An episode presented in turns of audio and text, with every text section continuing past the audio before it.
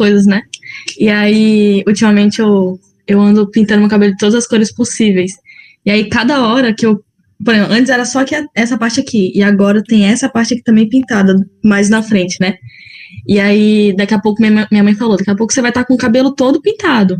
Eu falei, mas é a meta, entendeu? Chegar no cabelo todo pintado. Mas errada não tá. Eu tô aqui com o cabelo intacto e tô entrando em colapso. Se eu não platinar amanhã, eu vou estar curtando, correndo nua por aí. É melhor você pintar mesmo. Eu, é. Você tá em live, tá? Aline, você acabou de falar isso online. Toda.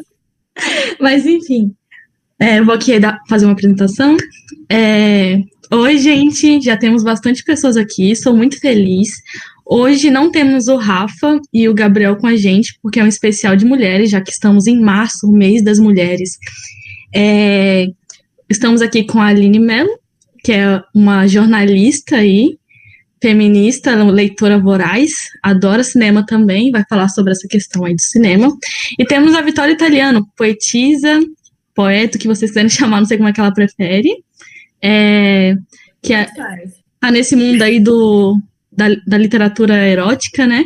Inclusive, a nossa, a gente tem uma conversa com a Vitória aqui na Twitch, e a nossa conversa foi tão legal que eu fiz um texto sobre literatura erótica e pornográfica no, na newsletter. Maravilhoso, inclusive, eu li e ó. Eu, e, assim, eu adorei. E eu adorei o tema porque é uma, um tema que é muito marginalizado, né? Foi o que eu disse no, no texto. Então, é, eu vou deixar as participantes falar. Aline, já que você começou, seu nome começa com A, né? Vamos em ordem alfabética aqui. É, quem é você na balada? Quem é você na fila do pão? Quem é você? Explique quem é a Aline. Eu não estava pronta para essa pergunta. Mas normalmente quando perguntam quem eu sou, terrível, né? Porque é uma pergunta meio existencialista, meio filosófica, e você tem que ficar caçando no, na sua memória, tipo, quem eu sou? Eu sou feita do quê? Mas, bom, atualmente, é, eu sou uma pessoa muito impulsiva, extrovertida, uma pessoa muito aberta também. Acho que todo mundo que vem falar comigo sobre qualquer assunto, normalmente eu falo tranquilamente, isso pode ser um defeito também, né? Porque às vezes a gente precisa de um filtro.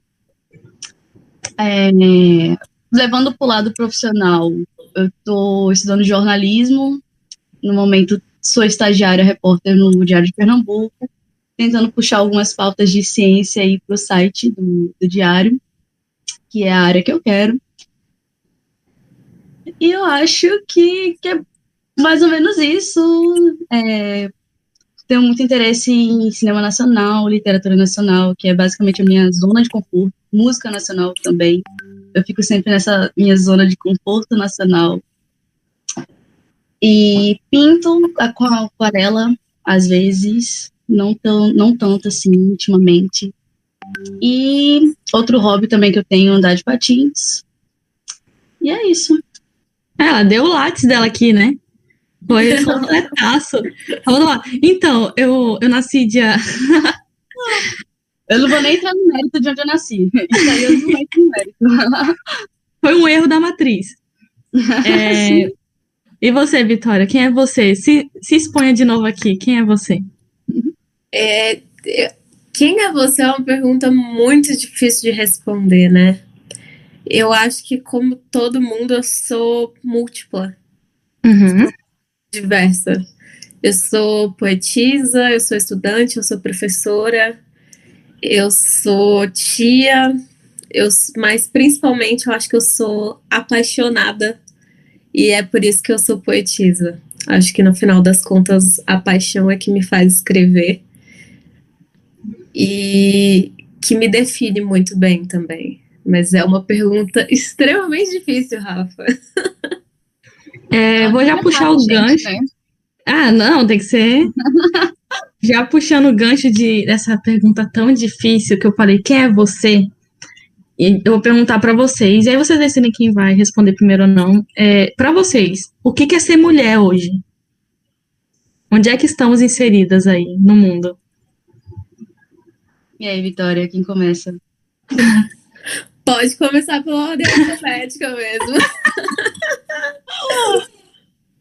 Olha, eu acho que não existe uma idade, um, uma resposta universal para essa pergunta, porque cada mulher, de acordo com suas características, vai ter uma vivência totalmente diferente, e isso vai de acordo com a cultura que ela nasceu, é, com costumes familiares, enfim, é um conjunto de coisas que estão reunidas ali que vai construir a vivência, a jornada daquela mulher. Então, por exemplo, é uma coisa que é muito claro, acho que para todo mundo aqui, que a minha vivência vai ser muito diferente da vivência de uma mulher trans, o, a vivência de uma mulher preta. Então, talvez o que é ser mulher para mim, morando em Recife, é, uma mulher estudante, mulher branca em Recife, não vai ser a mesma coisa de uma mulher preta morando no Rio de Janeiro, por exemplo. Então, uhum. são vivências completamente diferentes e é, quando a gente entra sobre o que é ser mulher na sociedade hoje, e a gente pode puxar assim, o geral, a gente tem que fazer também essa, esses recortes, né, essa avaliação um pouco mais é, detalhada. Mas tem o, o, geral, que a gente sabe, né, que é, por exemplo, é, desigualdade salarial, que é uma coisa que toda vez a gente tem que estar tá batendo nessa tecla, é, o desrespeito, assédio moral, assédio sexual dentro do trabalho, que a gente vivencia, não só dentro do trabalho também, mas nas universidades, já aconteceu vários casos aqui em Recife, de, é, de mulheres tendo que se pronunciar sobre assédio ou sobre professores e, e colegas que diminuem elas, diminuem a fala delas. Então, eu acho que a minha resposta vai por aí, sabe? Tem coisas que todas as mulheres é, acabam vivenciando, mas é essencial, necessário a gente fazer um recorte é, da vivência particular de, de cada mulher. E você, Vitória? O que é ser mulher? Eu acho que ser mulher é, antes de tudo, resistência, né? A gente tem uma concepção de sujeito historicamente construída que é um homem, né? Tanto que é um exercício que as pessoas pedem pra gente fazer quando você lê alguma coisa, o personagem que automaticamente se forma na sua cabeça, se, se não houver uma descrição daquele personagem, muito provavelmente é um homem branco heterossexual. Então, a concepção que a gente tem de sujeito é essa. Então, acho que ser mulher, independente se você é cis, se você é trans, claro que cada uma dessas vivências vai acrescentar mais ou menos opressões a você, mas ser mulher primeiro é resistência. E acho que uma construção coletiva dessa, dessa noção de sujeito que a gente está puxando do século passado para cá para falar: oi, a gente está aqui também, a gente também também é gente, a gente também merece os mesmos direitos, as mesmas coisas. Então, acho que vai por aí. E como a Aline falou, é uma, é uma construção muito individual, né? Cada mulher vai ter a sua concepção de si mesma, a sua vivência. Uhum. Então, é outra pergunta extremamente difícil de, re de responder, que eu acho que a gente devia chamar um filósofo, inclusive, para para vir conversar com a gente a respeito dessas coisas existenciais. É um assunto Não. que se estende bastante, né? Tem muita coisa que a gente poderia conversar é, sobre isso. Então, é muito difícil você resumir tudo que poderia entrar nesse universo de coisas do que é ser mulher. O que é ser mulher no Brasil, o que é ser mulher preta, o que é ser mulher branca, mulher trans, uma mulher com deficiência. Então, são muitas coisas envolvidas nessa pergunta que é muito difícil você é, responder assim na lata, sabe? Eu não consigo, pelo menos. Passa um e é bom é tempo. né? Porque não envolve só questões é, biológicas ou de construção social, envolve questões de construção identitária do, do, eu, de quem eu sou, de como eu me identifico.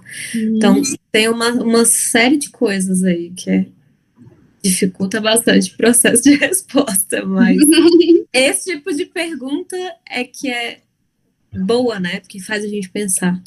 Pergunta talvez, difícil. talvez seja difícil porque é uma pergunta que não nos foi tão feita assim na vida, né? Já pararam para pensar nisso? Que Também. Você perguntar para uma pessoa, ah, é, o que, que é o homem? E aí já vem toda aquela questão filosófica que a gente aprende na literatura, na filosofia, na sociologia do o que, que é o homem, o ser social, é, o indivíduo. E aí, quando a gente chega e pergunta, tá, tudo bem, mas o que é ser uma mulher? A gente dá uma travada, a gente esquece que a gente também é um indivíduo, né? Porque a gente foge um pouquinho da, do, dessa concepção que nos foi ensinada. Então, assim, eu acho que toda pergunta que é difícil de responder é porque nunca foi nos feita. Ou se foi feita, sempre ficou numa, numa, num ambiente de marginalização. E eu acho que essa palavra é perfeita. Marginalização e silenciamento. É uma das palavras que eu. E, apagamento também. É, é uma das palavras que eu mais uso para descrever o que, que acontece com as mulheres no Brasil e no mundo, mas principalmente no Brasil. E aí, é, já fico aqui, já, já vou, eu já vou engatando perguntas e perguntas filosóficas aqui, porque é a parte delas que aparece a vivência, né? E aí eu, eu queria saber se vocês têm é, pensadoras, escritoras, ativistas, qualquer personalidade feminina é, que vocês falem, putz, eu considero ela uma mulher que consegue dizer e fazer o que eu acredito ser o certo. Vocês têm alguém aí em mente? Cara, eu acho tão complicado a gente eleger ídolos, porque é pedir pra gente se decepcionar. Eu acho que uma, uma das coisas interessantes do Big Brother é justamente essa. A gente elege por um mês alguém que, que é, ai, essa pessoa maravilhosa, perfeita vai ganhar. Aí a pessoa faz uma cagada, aí a gente vai de novo, todo mundo, ai, essa pessoa não presta. Eu acho muito complicado essa questão de, de eleger ídolos. Eu acho que sempre que a gente elege alguém para admirar, a gente tem que manter em mente também que essa pessoa é humana, ela é de carne e osso e que ela vai cometer erros, ela vai nos decepcionar e tudo mais. É, para ficar no contemporâneo, eu admiro muito a Rupi Kaur, né, a poeta. Eu acho que é assim que se fala o nome dela. É, eu gosto muito do trabalho dela, de como ela leva é, com naturalidade questões como sexualidade nos poemas dela e tudo mais. É, sendo uma mulher de cor, uma mulher de origem indiana também, né? Que eu acho que a Rupi é, é de origem indiana. Então, com todo um background bem patriarcal, ela conseguiu ser esse nome gigantesco na poesia atual, falar sobre feminilidade, sexualidade, tudo isso com, com uma naturalidade absurda e cirúrgica, assim, os poemas dela têm três, cinco linhas. É, então, eu acho que, assim, do, do, da ponta da língua mesmo agora, eu acho que eu vou na Rupi. Bom, é, eu concordo é, com o que a Vitória pontuou no início, de que é muito delicado essa questão de você é, idolatrar alguém, sabe? Mas quando você faz essa pergunta, primeiro que é muito difícil você eleger coisas favoritas, né? Vamos, vamos entrar nesse mérito, que se alguém chega e pergunta, ah, qual é o seu filme favorito? Ah, qual é a sua comida favorita? Você fica, ah, sumiu tudo. Mas a primeira coisa que eu pensei quando você perguntou foi é uma história que eu li um tempo atrás é, da Rihanna. ela contratou uma mulher que estava grávida. Não, é, acho que não, acho que era uma, uma mulher que trabalhava com ela que ficou grávida e ela deu todo o suporte, continuou, ela decidiu continuar trabalhando e tudo mais, e Rihanna deu esse suporte para ela. E surgiu esse questionamento da imprensa, né? Porque às vezes a imprensa no, no mundo pop ela é um pouco cruel, muitas vezes. Mas surgiu esse questionamento de, ah, é, uma das pessoas que está trabalhando com, com, você, uma das mulheres está grávida e tudo mais. E ela falou que vai sempre celebrar as mulheres e suas jornadas. E isso é uma coisa que eu fico pensando sempre, sobre a jornada de cada mulher. Então, eu sinto como se eu tivesse várias jornadas de inspiração, não exatamente a vida toda daquela mulher, mas jornadas que ela vivenciou que eu gosto de celebrar aquilo, sabe? De escritoras, de cantoras, enfim.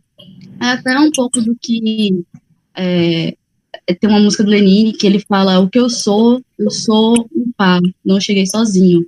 Então, muito de referência de mundo, muito de como você se enxerga, como eu me enxergo como mulher, é bastante esse, essas várias jornadas de mulheres, não só mulheres famosas, como mulheres que estiveram na minha vida, como as minhas avós, a minha mãe, a minha bisavó. Então, uma favorita, sabe? Não consigo. Acho que talvez venha aqui agora uma atriz que eu admiro bastante, que é a Fernanda Montenegro. Eu gosto bastante dela, gosto da jornada dela. É, mas acho que também de Conceição Evaristo, porque hum, eu, eu, fui bastante marcada pela literatura dela no, no ano passado. Eu li os, os, três livros dela, Becos da Memória, Olhos d'Água, que foi a Rafa que me deu, e principalmente, já que a gente está nesse assunto aqui na live, na live, é, Submissas Lágrimas de Mulheres. Esse livro me destruiu. Quem, Por quê? Quem não leu esse livro, fica a recomendação aí, porque esteja preparado psicologicamente, principalmente se você for mulher.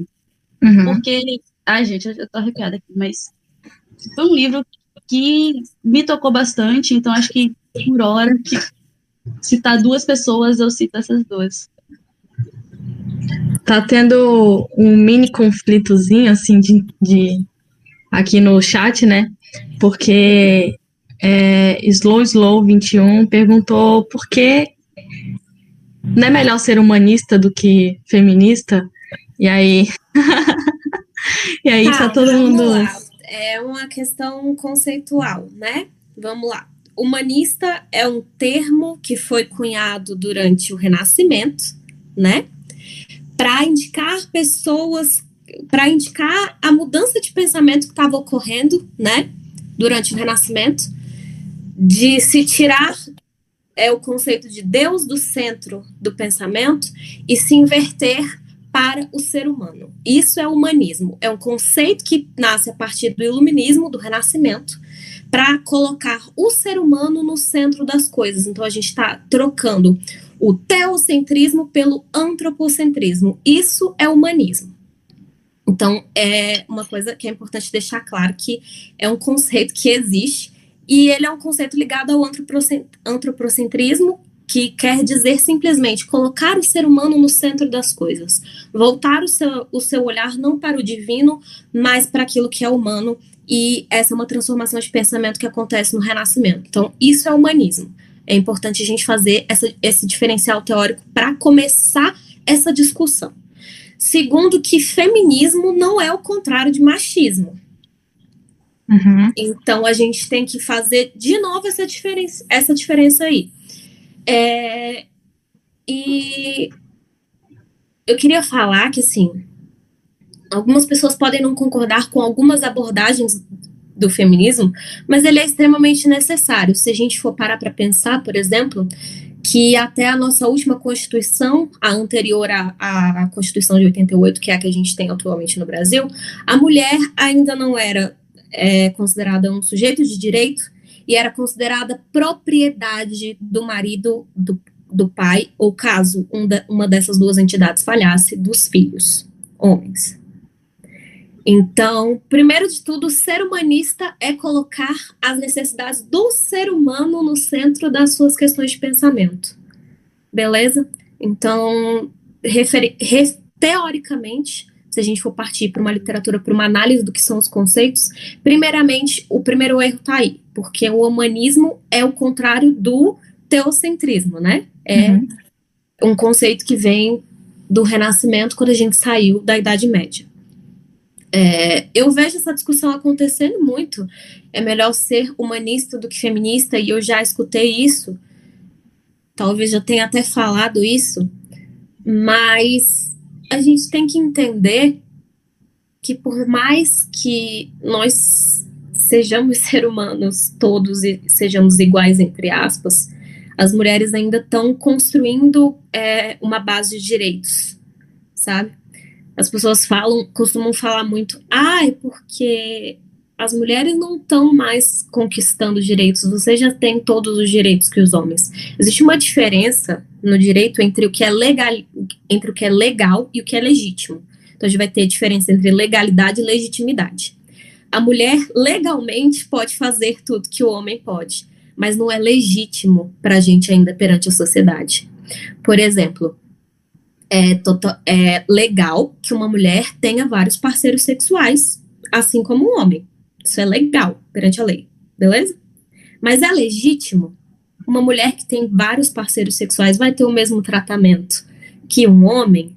Então a gente não está mais na discussão de legalidade, porque esses direitos a gente conseguiu consolidar aqui no Brasil, né? Principalmente a partir da Constituição de 88. Mas e a legitimidade desses nossos direitos? A gente consegue exercer eles com tranquilidade ou eles ainda são questionados? Então, a gente passou da fase da discussão de legalidade dos direitos das mulheres e a gente está na fase de legitimidade desses direitos. É outra coisa para se falar também. Bom, é, primeiro eu queria parabenizar a Vitória, porque foi muito bom ela ter trago realmente o conceito do que é o humanismo. Isso foi ótimo, Vitória. E, e também pela paciência que ela teve, porque eu acho cansativo ter que ficar voltando nesse assunto. Porque eu acho que era um assunto que já deveria estar superado.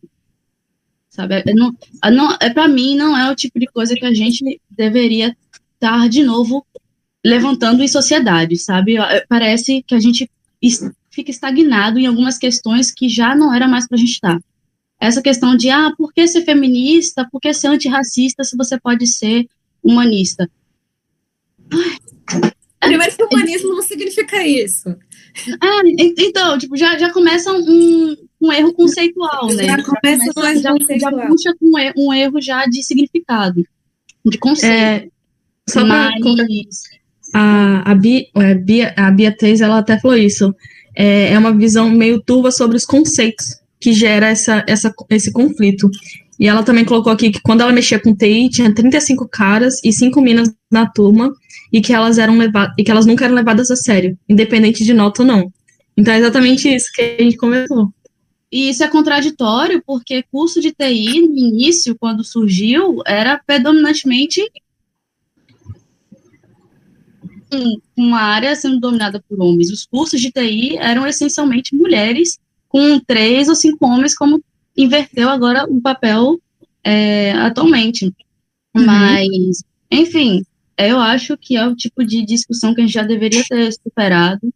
E volto de novo a falar que tem que, tem que deixar de ser um pouco. Eu não sei se é ingenuidade, não sei o que acontece.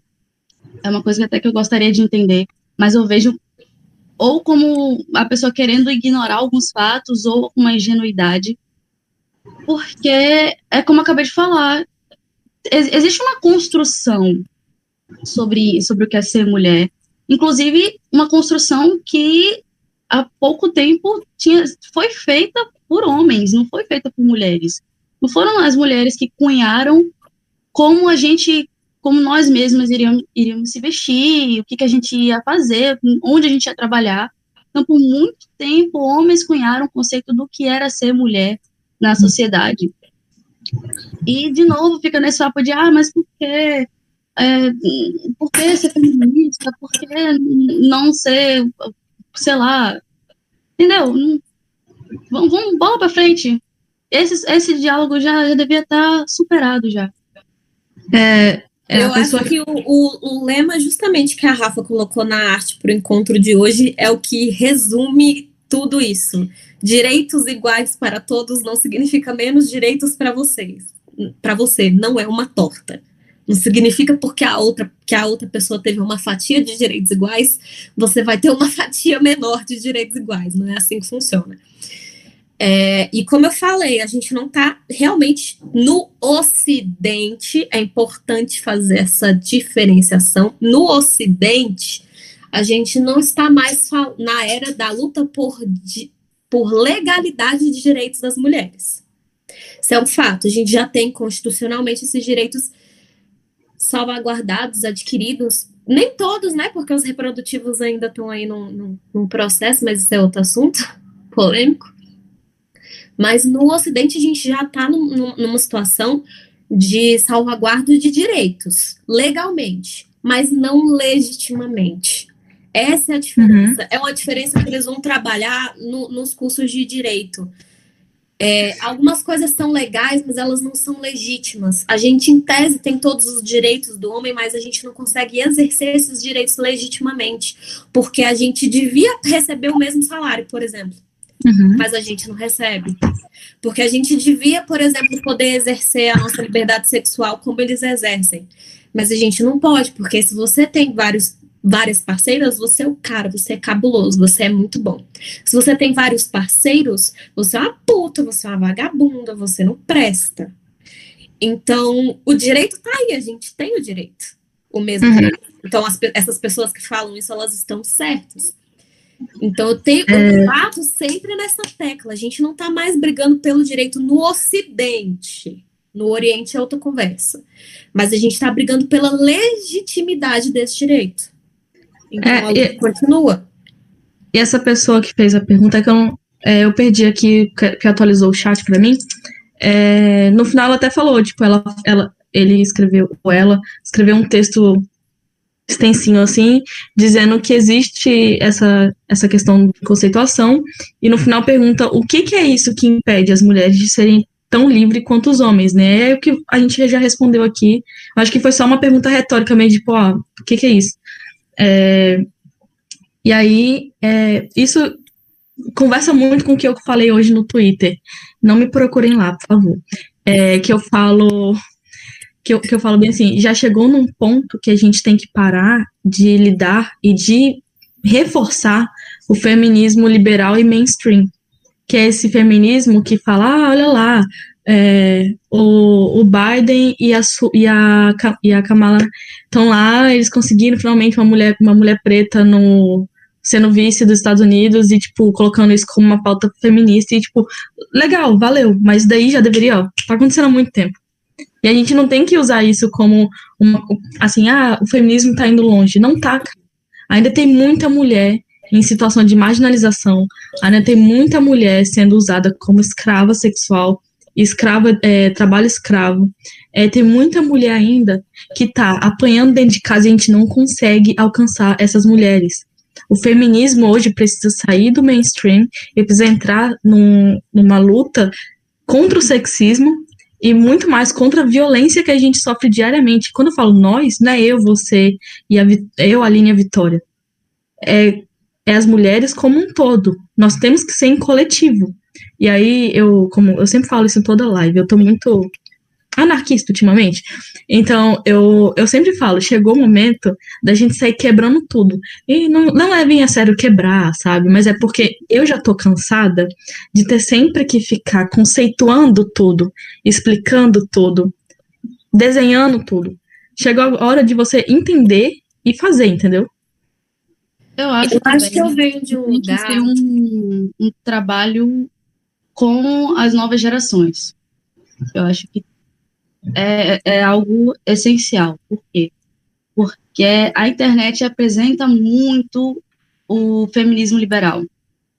Sabe? Nossa, e, demais. E, é muito, e, quando, e quando você está é, começando a se entender como mulher dentro da sociedade que você vive, é muito fácil você cair no, no, no feminismo liberal, sabe? Tipo, ah, porque eu, no auge dos meus 15 anos, querer é, sensualizar na internet sem nenhum tipo de responsabilidade, é, eu estou me empoderando, em deixar apenas crescer, enfim, é, essas pautas assim que, tipo, sabe?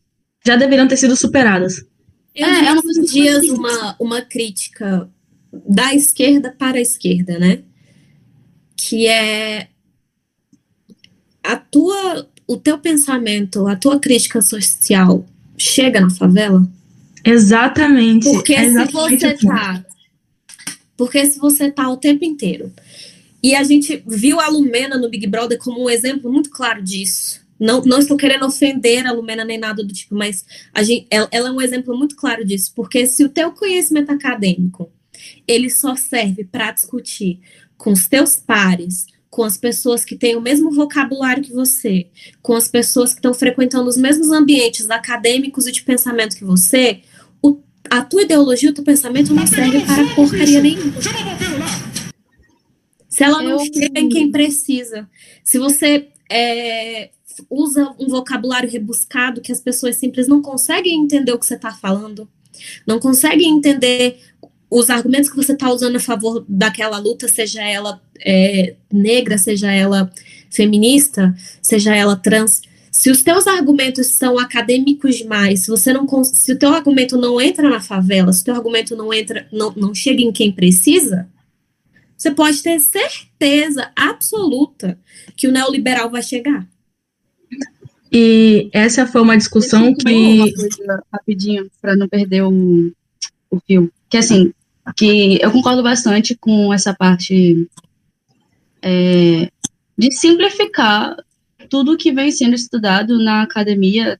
Tanto é que eu estudo e tento trabalhar com divulgação científica, que é justamente pegar conceitos de pesquisas científicas e explicar, buscar comparações e, e tentar apresentar para pessoas fora da, da, da área da pesquisa mas essa questão específica da Lumena, eu posso estar errada, claro. É, às vezes eu sinto muito como se fosse um, um, uma necessidade dela ter que ficar sempre reafirmando o seu lugar, sabe? De tipo assim, olha, não, é, eu tô falando isso porque às vezes eu caio nessa também, de tipo, nossa, se, se eu não tiver o tempo todo é, mostrando que eu sei o que eu estou estudando, que eu sei o que eu estou fazendo, as pessoas vão desacreditar do que eu faço. Não, que eu, eu entendo, eu falei isso, porque a não, Lumena virou um meme. Não é tipo Ela um um meme, né? Porque, por causa daquela coisa de eu não sei se você viu os memes, as pessoas falam, porque é fenotipicamente que a jornada de não sei o que, sei o que. Não, das palavras difíceis que ela usava. O que eu tô querendo dizer é justamente isso. Se não, a gente consegue se comunicar foi só algo, tipo assim, que às vezes, muito do que eu vejo, do que ela fazia, é, acontece com muitas mulheres, e às vezes você sentir uma necessidade de ter que ficar se reafirmando com medo de que as pessoas simplesmente não enxerguem você no lugar, na posição que você está, sabe? Às vezes é até uma sabotagem nossa, não é só uma, não é uma coisa exclusiva, assim, da Lumena, e é claro que a gente tem que estar sempre se policiando para é, simplificar o nosso discurso, ser mais objetivo e mais direto. Isso. Eu Isso falei mais dela por conta do academicismo mesmo. Você dificultar, falar muito difícil. Mas a gente, a gente cai nessa às vezes porque a gente fica falando com as pessoas do nosso círculo, com outros acadêmicos, com outras pessoas que estudam, com os professores do nosso curso, com outras pessoas que estão na universidade junto com a gente. E a gente acaba pegando aqueles jargões uhum. acadêmicos, aquele jeito de falar que a gente e leva para a vida. E isso é a pior coisa que a gente pode fazer, porque se as pessoas não estão entendendo o que você está falando, é a mesma coisa que você não está falando. Sim. Entendeu?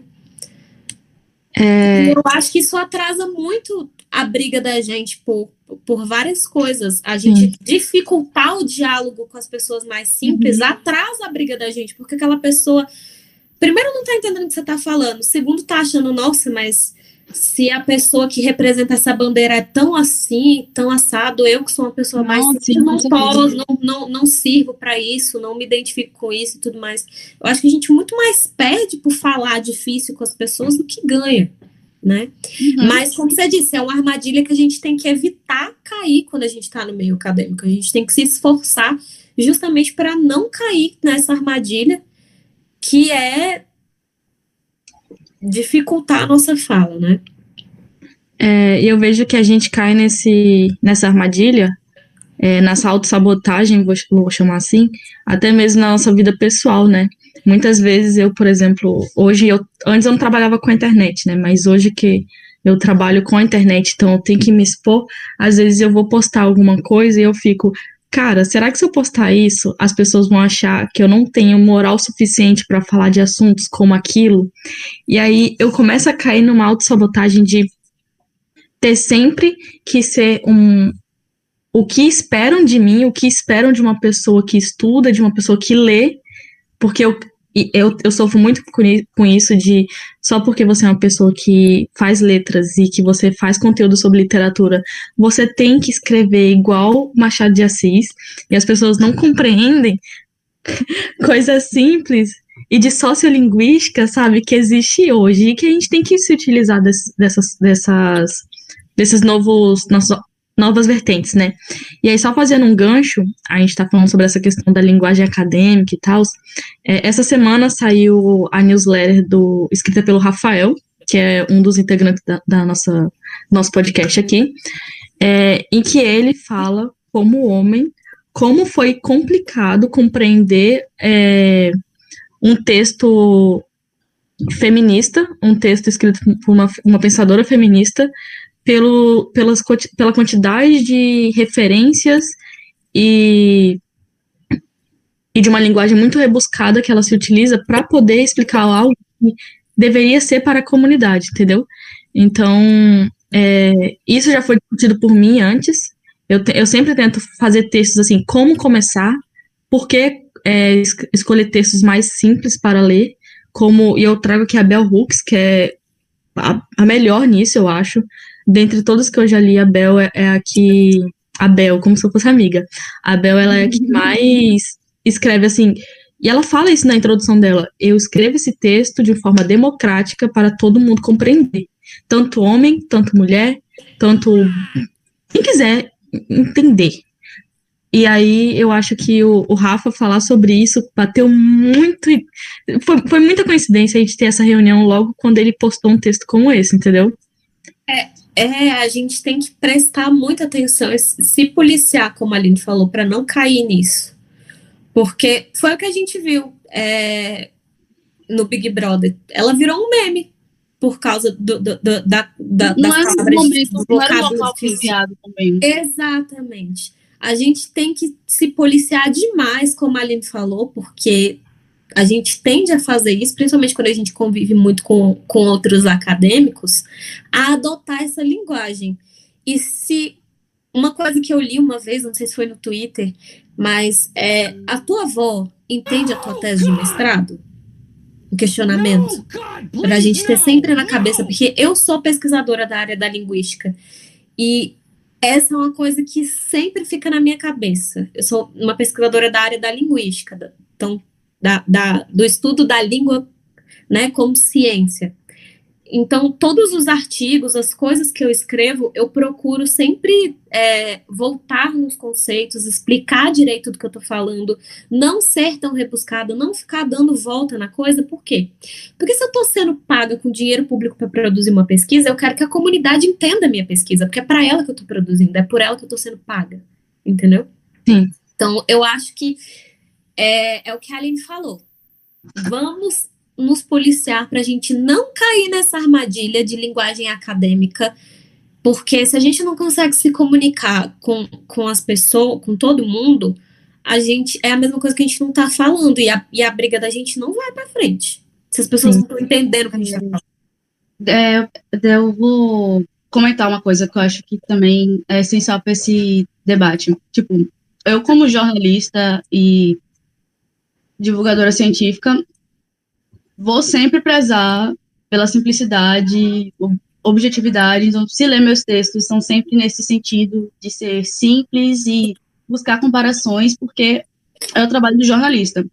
Mas nos estudos que eu tenho, principalmente porque eu mexo com pesquisa científica, eu comecei a compreender que, assim, existem públicos.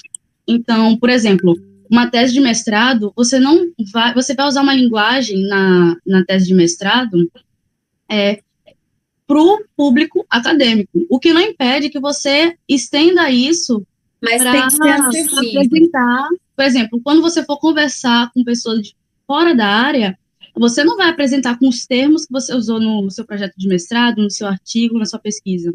Então, é, é bem esse processo de quase um processo de tradução mesmo, que é muito parecido com a divulgação científica, com o jornalismo científico, que é você pegar termos específicos que são apropriados para o artigo que está sendo apresentado, são apropriados para as pessoas que são da área, mas que a partir do momento que o público-alvo muda, você precisa mudar essa linguagem também. Acho que tam isso foi uma coisa que aconteceu no BBB, que, assim, talvez ela falando daquele jeito, num debate, é, na área que ela estuda, todo mundo vai compreender e vai estar tá tudo certo, mas em rede nacional, o público é outro. Talvez ela não tenha, não soube, não teve essa sensibilidade de identificar para quem que eu estou falando agora, para quem que está chegando essa mensagem. Para então, quem, com quem, né? A gente é... tem que fazer entender. Sim. Então, a, a gente tem. Porque no início, eu estou falando isso porque no início eu pensava, então quer dizer que os artigos científicos que eu vou submeter para os congressos, para as revistas, eu preciso escrever tão simples quanto eu escrevo numa redação de jornal. E estudando, assim, pensando sobre isso, eu percebi que também não é bem assim.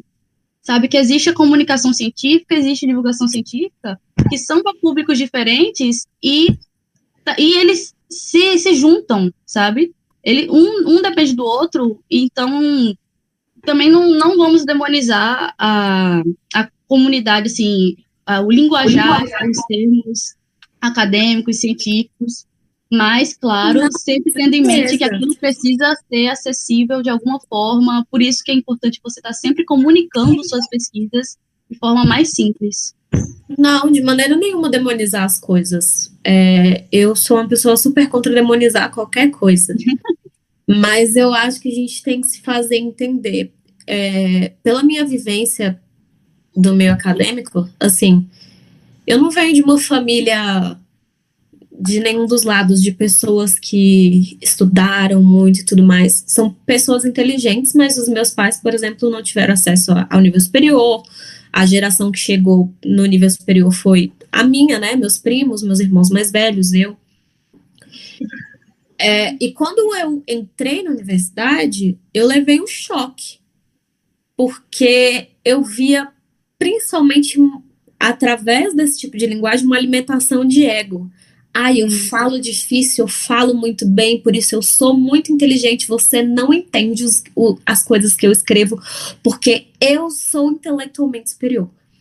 Então, eu acho que o ponto que eu estou querendo chegar é esse. Existe uma linguagem acadêmica, existe uma linguagem acadêmica. A gente vai usar em textos é, de complexidade maior, a gente vai usar. Mas você está usando aquela linguagem porque você precisa dela para explicar o que você está dizendo, ou você está usando aquele nível de linguagem complexa porque você está querendo ser muito bom, está querendo ser arrogante, está querendo inflar seu ego que você é muito inteligente. Isso então, essa é a diferença. É, eu acho que agora eu estou me fazendo entender. Esse é o ponto que eu estou querendo chegar.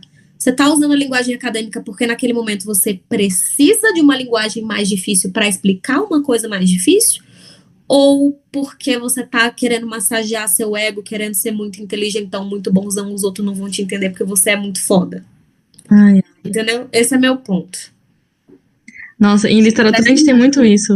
Eu não sei como é que é em jornalismo, mas em letras tem muito Nossa, isso. Mulher, é não, em, em todos os cursos, em todas as universidades, sempre vai ter é, acadêmicos que se acham a nata da intelectualidade brasileira.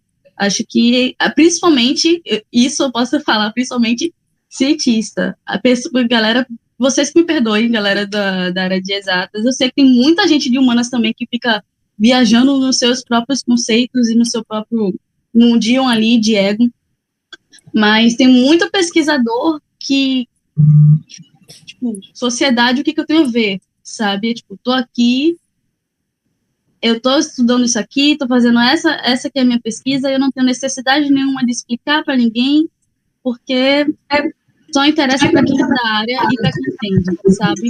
E acontece muito isso. É... Cortou, Rafa. Tá cortando, Rafa.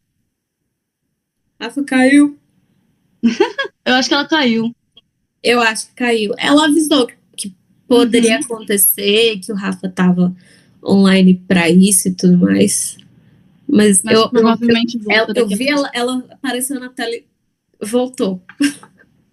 Não, ainda tá Aê! voltou. Aê! Voltou. Voltou mesmo? Estão me Voltou. ouvindo? Voltou. Ai, gente, essa internet amazônica. Eu adoro. Mas. Olha isso que eu tô falando de silenciamento e apagamento do povo que vive no norte, viu? Já deixa aqui minha, minha revolta. É, Gestão de pauta aí. mas o Já pessoal, fica aí eu vou, eu vou sair um pouquinho é, do, do âmbito acadêmico e tudo mais, e dessa questão de conceituação, e do que é ser mulher, e toda essa parte mais filosófica, e vou entrar numa parte mais pessoal. Não porque eu quero, mas porque estão pedindo aqui nos comentários. É, uma- perguntaram aqui se a gente já teve problema com relacionamento. Em questão de é, se ele é tóxico, abusivo, é, questão do machismo, né? E eu quero saber o que, que vocês podem dizer sobre isso. Eu quero que é uma coisa falar uma pessoal, né? coisa a respeito disso. Eu vou aproveitar, eu vou desabafar aqui. Vou aproveitar que a gente tá no clube da Luluzinha e vou. Peraí.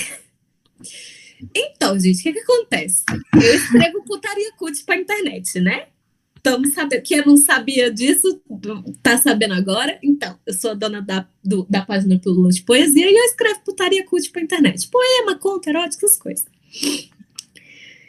É, uma coisa que, aconte que acontece muito é que eu sou muito assertiva quando eu tô afim de alguém. Então eu chego na pessoa e eu falo: Oi, tudo bom, príncipe? É, eu gostaria de, de estar te dando uns beijos, né? Se você estiver disponível hoje. Gostaria muito de, né, estar colocando minha língua na sua boca, se você puder estar me autorizando a fazer isso aí. E é engraçado porque, como um todo, geralmente os caras ficam super animados quando eu sou muito assertiva para começar uma relação. Mas aí depois, é, em questão de assumir, de ter uma relação séria, uma mulher que é muito assertiva, que fala sempre o que quer e que é muito tranquila com a sexualidade, às vezes, na hora de assumir uma relação, assusta. É uma coisa que eu passo muito. Então, tipo assim, pra ficar, como eu sou extremamente assertiva, eu já chego dizendo que eu quero, ha, ótimo, maravilhoso. Mas na hora de assumir o relacionamento, já fica meio assim. Hum, não sei. Você fala demais o que você pensa. Não sei se vou querer, não. É um problema que tenho. Não sei se acontece com mais pessoas. Eu acho que o que acontece muito comigo é me colocar em, em algum arquétipo. Não sei se, se, é- se isso é compreensível, tipo, como se criassem um conceito acerca da minha imagem.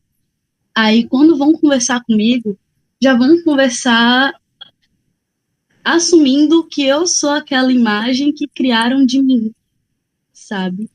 E muitas vezes eu não sou, porque Gente, eu sou.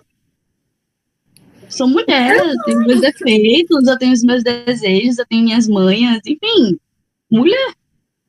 E às vezes, não, às vezes eles pensam que é um conceito, um, um arquétipo, uma coisa assim, e já vão com isso Uma na cabeça. estátua de mármore romana, assim, grega. É, e eu fico assim. Assim, você, você quer me conhecer ou você quer que eu apresente para você a imagem que você criou de mim? Sabe? Real. É exatamente isso. Eu detesto passar por isso. Nossa, é tipo assim, ah, você fala tanto na internet sobre determinada coisa, por exemplo, a, Vitória que fala sobre é, sexualidade. Sex, sexualidade não, ela fala sobre putaria mesmo, ela fala sobre sexo, sobre essa coisa carnal. E aí a pessoa acha que ela é aquele arquétipo de mulher que, que, que vai estar transando na esquina ali, vai vai estar trepando nas paredes, que vai querer Exatamente. Tá de Olha, o dia amigo, todo. eu tenho critérios. Eu tenho critérios. Eu posso até transar na escada, mas eu tenho critérios. Não é assim, não é qualquer um. Não é qualquer um A que questão chegar é o "Oi, indivíduo, vamos". né? A questão é o indivíduo que foi escolhido para isso. Exatamente. Eu posso até fazer, mas eu tenho critérios. é Não, assim, e tem, um- e não é tem uma coisa muito, muito bacana que a Vitória falou na nossa na live que a gente fez com ela, que ela falou bem assim, é, que os caras, eles depois ficam perguntando se o poema que ela fez era sobre eles. Isso é Mentira, ótimo. é sério. Eu acho, é sério. Não, às Eu vezes queria assim, ter já autoestima, eu queria eu estar no primeiro encontro com uma pessoa. E a pessoa virar pra mim, tipo assim, a gente tá no meio de uma conversa. Ah, quantos irmãos você tem? De que filme você gosta? Qual o seu vingador favorito? Entendeu? Umas paradas assim. E a pessoa virar pra mim, você vai escrever um poema sobre mim, né? Escreve, por favor, escreve um poema pra mim. E eu, irmão, Gente, a gente nem se beijou ainda, calma. que Então, bizarro. É uma questão. É uma questão. Eu acho isso. Nada. Não, a a autoestima masculina é uma. é- eu acho que deve ser pesquisada, porque é um, é um absurdo como ela é. Autoestima. Autoestima. É uma coisa que eu queria ter. Uma coisa do homem que eu queria ter era a autoestima. De verdade. Deve ser gostosinho. Deve ser muito bom. Essa. Real. Mas assim, Certeza é, eu acho que ultimamente eu tenho é, identificado mais esse tipo de situação que eu falei, que fico totalmente desconfortável, então é muito mais fácil você cortar desde o início, né? Quando você já, tipo, ah, eu já vi esse filme e eu já sei o que vai acontecer, você já, já, nossa, até tem palavras e frases chaves que quando a pessoa lança, você já fica, ficou com Deus, meu anjo. Hum, Já vi, já vi essa Oh, meu história. anjo, me ajuda a te ajudar. Eu tenho até medo de falar de algumas coisas aqui e a pessoa estar assistindo, mas, enfim. É, eu, depois, assim, solteira, né, e tudo mais. E aí a pessoa veio falar comigo super interessada nos meus projetos, tipo, nossa, que legal isso que você fez, essa newsletter, o que você escreve, o que você publica. E eu fiquei tipo, caramba, finalmente alguém que se interessou pelas minhas coisas, né? E Você aí é eu- reconhecida. Aí a trouxa deu o número, né? Cara, não deu dois dias de conversa. Dois dias de conversa. Já tava assim. Então, quando é que a gente vai começar alguma coisa séria pra gente poder se ver? E eu fiquei tipo, ah, como assim? É, assim? a gente não tava falando sobre literatura antes, sabe? E aí é aquele negócio, né? Às vezes a gente é tão pouco ouvi é, ouvida, assim, as pessoas não param pra, de fato, escutar o que, que você produz, o que, que você faz. Que aí quando alguém, alguém vem e dá minimamente uma atenção, atenção mínima, a gente já abre os braços e fala assim, vem, eu cuido de você. E aí a gente dá, bota ele num pedestal que ele não merece. Porque no final das Você contas, tá fazendo o mínimo. Nossa, que pessoa É. Tá fazendo exatamente o mínimo. Tá na Pelo final das contas, ele só quer uma coisa: te comer. Cara, isso lembra o que aconteceu. Meu Deus do céu. Aqui em Recife, para quem não é de Recife, tem uma rua muito clássica no centro da, da cidade, que é a Rua da Moeda, que é onde concentra vários barzinhos e todo mundo fica por ali, tem clone de caipirinha. Enfim, o jovem da cena recifense está lá bebendo a sua cervejinha. E Valeu pela inclusive. E eu estava lá, né, final de, de rolê, já tinha tomado algumas cervejas. Aí eu tava conversando com alguém, olhei pro lado, tinha um balde jogado no chão. Aí virei, quando eu olhei de novo, acho que a Rafaela já deve, já deve ter sacado que história é essa. Quando eu olhei de novo, tinha um garoto segurando o balde.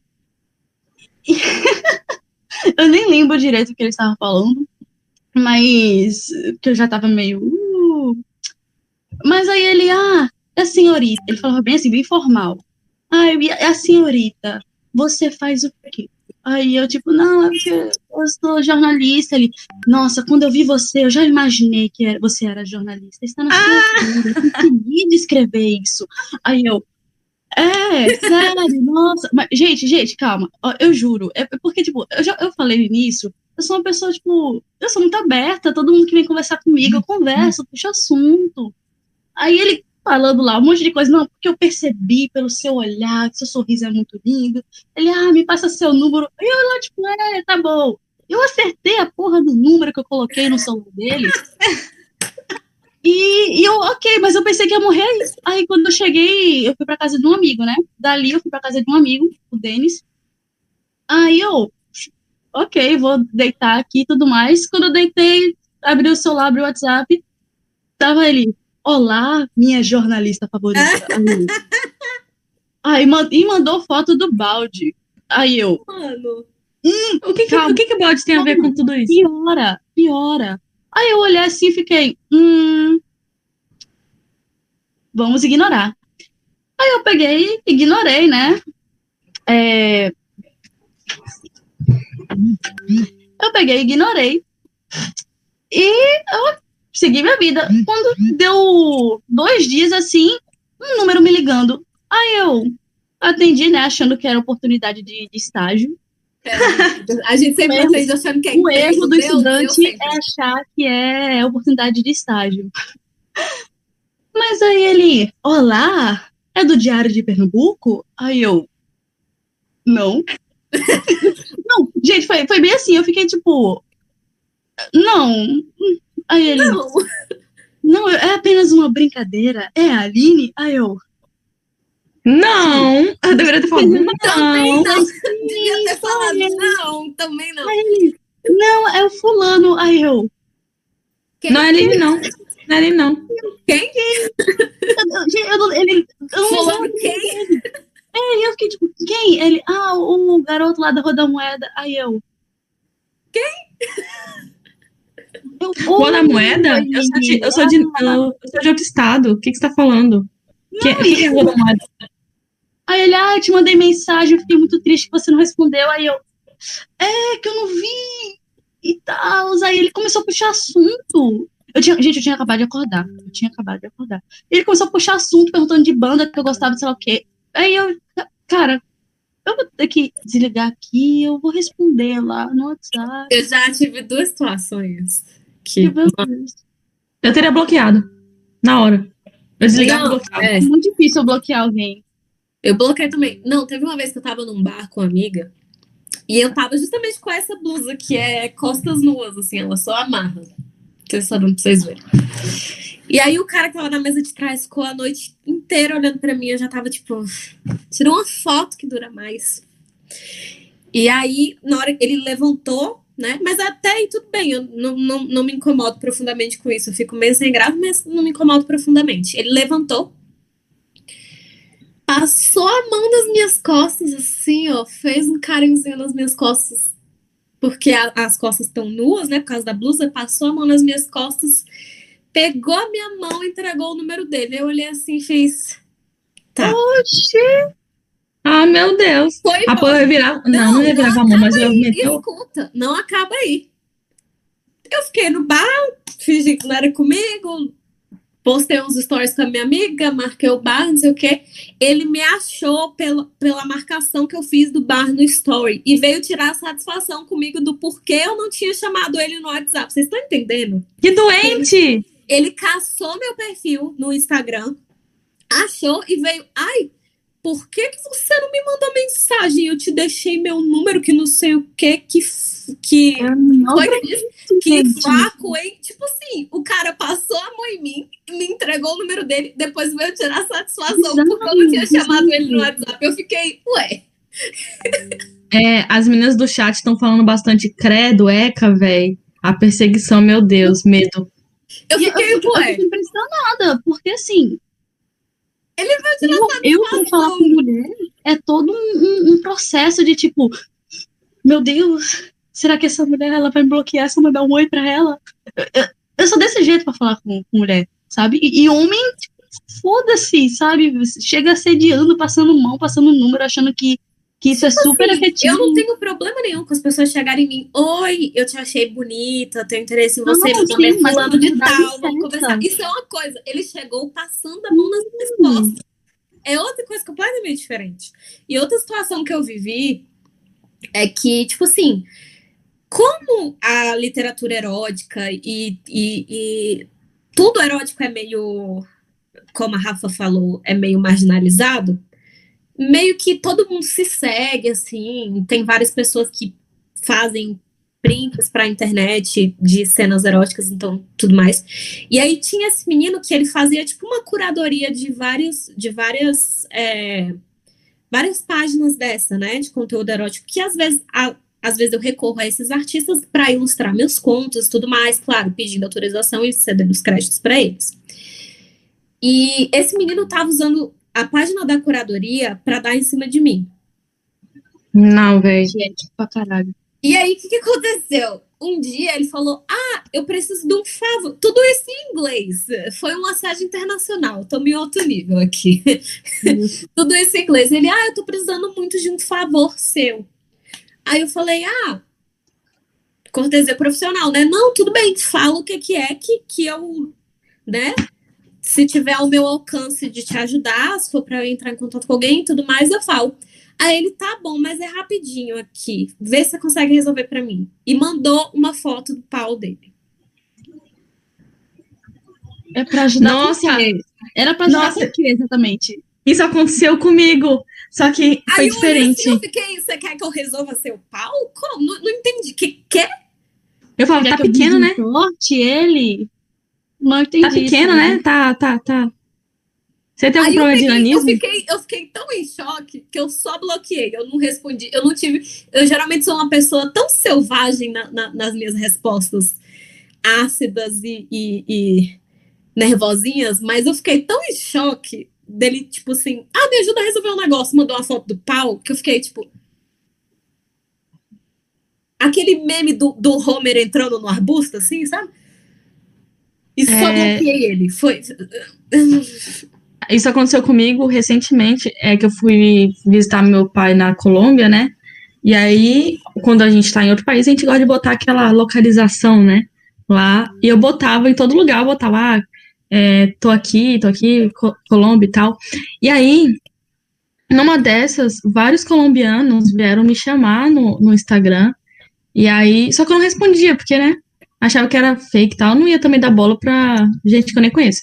E aí, um especificamente, ele chegou falando assim: Não, é que eu vi que você tá visitando meu país e eu queria saber de umas, uma, de, da sua opinião, sei lá o quê. E eu achava que era aquelas pessoas que lidam com turismo e estavam vindo tirar dúvida comigo. E aí ele falou assim: Você é brasileira, certo? Aí eu falei: Sou. Aí ele mandou a foto do, do pinto dele e falou bem assim: É que dizem que vocês, é, te- o pessoal daí tem o pinto grande, né? Então, tipo, você Meu poderia falar se tá no nível dos brasileiros? Eu fiquei tipo. Sério? Really? A gente fica sem reação, né? Tipo, vocês não sabem A eu fiz foi bloquear. Eu falei assim, vai se fuder, e bloqueei. Falei em, em português mesmo, que ele foi pesquisar depois. a- Ele que vai pesquisar o que, que significa É. va- vá se fuder. Mano, eu fiquei, tipo assim, eu não tive reação. Quando aconteceu comigo, tipo, eu só bloqueei. Eu, eu não, não sabia o que falar. Porque, assim, uma foto de um pau sem solicitação. Assim, do nada, tipo, toma aqui pra você. Eu acho que o máximo que aconteceu comigo nesse sentido foi ser convidada pro clássico no artístico, Ah, Ah, sabe? Na época eu era menor de idade, eu tinha 17 anos. eu conheço pessoas que fazem ensaios sensuais sérios. Ele, ele queria me que ponderar como fazem mulher ensaios na sociedade, sabe? tipo assim, isso prejudica o trabalho de quem realmente faz ensaios sensuais, tipo burlesco, aquela coisa, pe- pe- pessoas que são profissionais sérias e realmente fazem aquilo como ganha-pão, velho. Puta que pariu. Nossa, esse é, é o, o, o arquétipo, você falou de arquétipo mais cedo, o arquétipo do, do, do, do direitista que faz ensaio nu de mulher fumando pra empoderar ela tem que acabar. Ai, Tem que que acabar. É terrível. Até acontecer comigo, eu achava que era tipo. Ai. hum, não deve, deve ser uma narrativa assim que já não acontece mais, né, gente? Acho que isso aí deve ter morrido, porque todas as mulheres já meio que se ligaram sobre sacaram, isso. né? É, meio que já é uma conversa assim entre a gente, tipo, ó, olha esse doido aqui me chamando pra fazer um artístico, sabe? É, nem cola mais, assim, não sei nem por quê. E quando aconteceu comigo, eu fiquei, Pois Ok. é, gente. E essa foi a história do dia que eu recebi uma rola aleatória internacional. Fica aí pra vocês de presente. meu Deus do céu. Olha, não, honestamente, eu, eu. E, assim, é porque aqui a gente tá zoando, né? Assim, brincando e tal. Mas já aconteceu coisas muito sérias comigo e que eu fiquei extremamente traumatizada. E na época que aconteceu, eu tirei todas as fotos do meu Instagram com medo. Que uma. É, A gente se culpa, né? um cara, ele. Um fake, ele pegou e. Não sei como, mas ele tinha uma foto minha de uniforme. Eu estava no colégio com o uniforme, a calça era colada, né? Então, a foto sou eu, tirando dúvida com o professor, e minha bunda, obviamente, no uniforme, né? E aí a pessoa, depois de dois anos de eu ter saído do colégio já, me mandou essa foto e falou assim: é você, né? Encontrei em um site, sei lá o quê, tipo, falando coisas assim, sabe? E eu fiquei extremamente assustada, porque eu falei, caralho, ferrou. Porque na época que isso aconteceu, é, tinha um o pessoal descobriu desse colégio, né? Eu sabia porque eu tava nos grupos ainda do colégio. Descobriram que esse garoto, que todo mundo falava que ele era doente, tipo assim, falar, ah, o moleque é doente, não liga pra ele não. Todo mundo falava isso sobre ele. E aí descobriram que ele tirava foto das meninas, e inclusive da irmã dele, que era menor de idade, e colocava no X-Vídeos. Tipo, a foto das meninas é o- a foto, vídeo de de menina marchando, foto de menina tirando dúvida com o professor. E, inclusive, aí eu mandei mensagem pra todas as garotas que eram da minha sala e aconteceu com todas elas. Ele t- tinha foto de todas as meninas. E a gente não sabe se era o garoto, né, num fake, ou se era alguém que viu desse lugar que ele botava e tudo mais. Só que é complicado, né, tipo. é, Nossa, e aí eu vi apaguei tudo. dias uma reportagem que as mulheres na Coreia do Sul estavam fazendo um protesto e as placas estavam, nas placas do, do protesto delas estava escrito: A minha vida não é o seu pornô. Por quê? E por que, que elas estavam fazendo esse protesto? Porque tem um número absurdo de vídeos é, upados em sites pornográficos de banheiro público da de banheiro público feminino da Coreia de casa de banho feminina que os caras colocam as câmeras escondidas para quando a mulher vai usar o banheiro, para quando a mulher vai usar a casa de banho, captar e colocar a vida delas, a vida delas. Tipo assim, elas não estão nem fazendo, elas não estão fazendo uma coisa conscientemente, tipo assim, eu estou sendo paga para produzir um pornô, por exemplo. Eu estou conscientemente sendo gravada. Elas estão vivendo a vida delas, sabe? Tipo, indo no banheiro, tomando banho, e os caras, tipo, colocaram câmera escondida e estão upando em site de, de, de, de, pornô, sabe? E aí, Uhum. O cartaz da marcha delas é a minha vida, não é o seu pornô, porque eles estão literalmente capturando a vida delas. E, e upando em, em, em site de coisa pornô. Velho, isso é, é um outro nível de, de. Olha o que o ser humano faz. E a gente chega naquele negócio que a gente conversou mais cedo, que direito a gente tem. Mas a gente ainda passa por situações como essa, e por isso que o A feminismo. não tem paz. Nosso corpo não tem paz, a gente não tem paz. Você A gente pode nem mijar, cara. Mijar. É, não você pode andar de mijar, ônibus, não pode, não pode descer para passear com o cachorro, Tirar dúvida com o professor. não pode fazer nada. Sem, tudo pode ser um momento para tirar a nossa paz e a nossa dignidade, ou a nossa posição, enfim, como ser humano na sociedade. E, mano, não é uma coisa tipo assim, ai, mulher não gosta de transar. Lindo, deixa eu te contar uma coisa. O clitóris tem, em média, 2 centímetros quando é ereto e tem 8 mil terminações nervosas. É o dobro de terminações nervosas que tem na glande, na cabeça do pênis. E a gente não gosta de fazer sexo, a gente gosta de fazer sexo, só que a gente gosta de uma outra coisa que chama é, respeito também. Aquela A gente coisa gosta de fazer sexo, mas não com você, entendeu? E consenso, né? Consenso. Detalhes, detalhes. É, é, esse, é tipo, é o tipo de conversa que é essencial ter diálogo, né? Porque É. é até uma coisa que eu converso muito com, com a Rafaela, que tem cara que não pergunta antes se pode fazer alguma coisa Exatamente. e, e sai fazendo, sabe?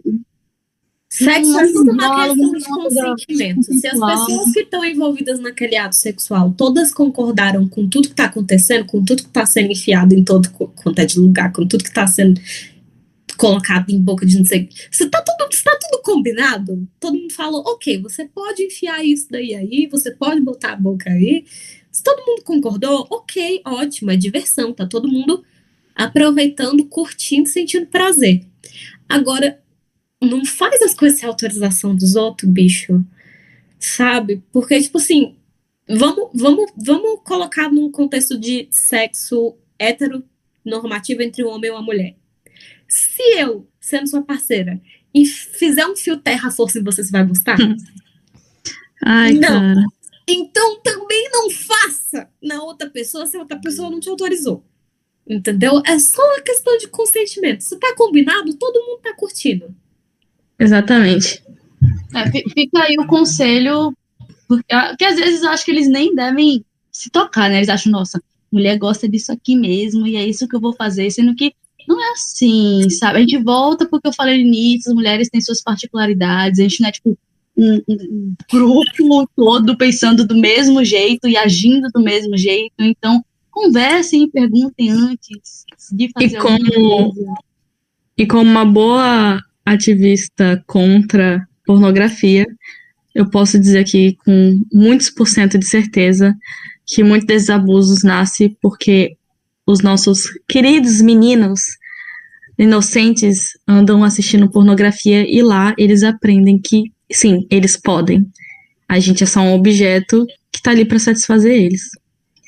É, e foi uma coisa até que a gente conversou, né, Vitória? Que dessa, dessa pornografia machista, dessa pornografia, desse mercado que estupra meninas, que abusa de mulheres e a gente tem aí, por exemplo, a, a Minha Califa, que fala com todas as letras que para ela foi a pior decisão da vida dela.